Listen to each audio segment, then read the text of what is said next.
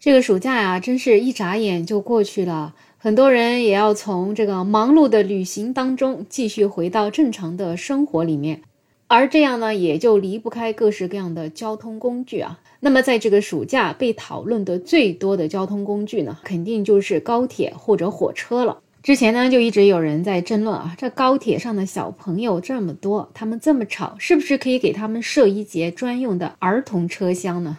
那么最近呢，讨论的多的竟然就是这个卧铺的下铺啊，到底该不该给别人坐呢？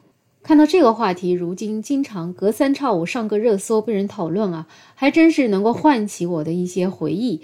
毕竟坐卧铺啊，感觉好像是很多很多年前的事儿了。但是没想到啊，现在仍然还是有人把卧铺当成一个很有必要的交通工具。但在从前呢，大家坐卧铺的时候，好像并没有去计较说下铺坐了几个人，因为按照惯例来讲的话，下铺的座位在白天的时候，上铺啊、中铺的人可能也会一起挤了坐一坐，大家呢甚至还会聊天。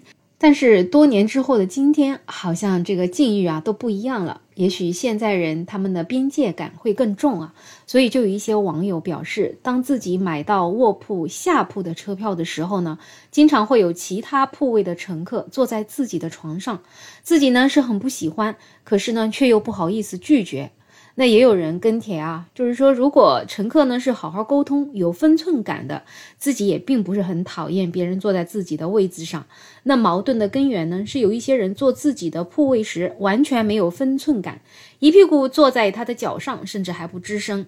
这样的行为多了之后呢，就让一些买到下铺的小伙伴们啊，就非常非常的反感。毕竟自己的下铺也是自己花了高价买过来的。大家也都知道啊，下铺的价格肯定是比上铺、中铺的要贵很多。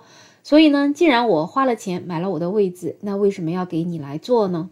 但是也有人觉得呢，你看看那个走廊里的座位啊，只有两个，而这一整个包厢里一共有六个人，所以除了下铺的两个人，再加走廊里的两个人，那还有两个人坐哪儿去呢？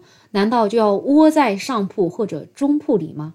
所以就觉得现在一些网友啊也是太矫情了，就坐一下下铺又能有什么了不起的事儿呢？以前不都是这么过来的吗？大家出门在外嘛，互相帮助，和气生财，才让旅行变得会更加的美好，不是吗？那对于这样一个争论呢，也有人反馈到了幺二三零六的客服。对此，幺二三零六客服表示呢，乘客在购买了车票之后，相应位置使用权仅限购票乘客。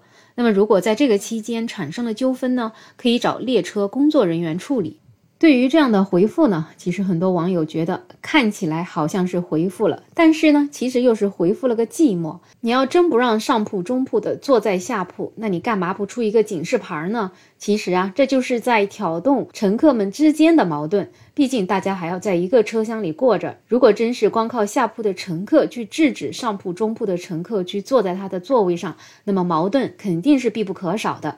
那坐卧铺，大家也知道，动辄十来个小时。那在这个漫长的旅行里面，这不对付的人呢，大眼对小眼，岂不是也很尴尬呢？所以，对于幺二三零六这样子非常官方的回复，网友肯定就是不买账的。那不知道在现实生活中，如果你坐卧铺，你会允许别人坐在你的铺位上吗？或者说你在上铺、中铺的时候，你会去坐到下铺吗？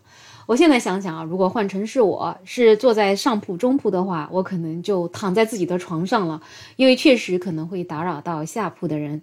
那如果我是下铺的人呢，有人想跟我坐打个招呼，那我想在方便的时候，应该还是行个方便吧。但是如果说对方特别特别的粗鲁，那我肯定也是会拒绝的。总而言之，这个出门在外，大家其实不容易啊，能够互相帮助肯定是最好的。但是现代人嘛，越来越讲究这个边界感，越来越讲究隐私，所以我们作为出门在外的，如果能够尽量的理解他人，少打扰他人，那肯定是最好的。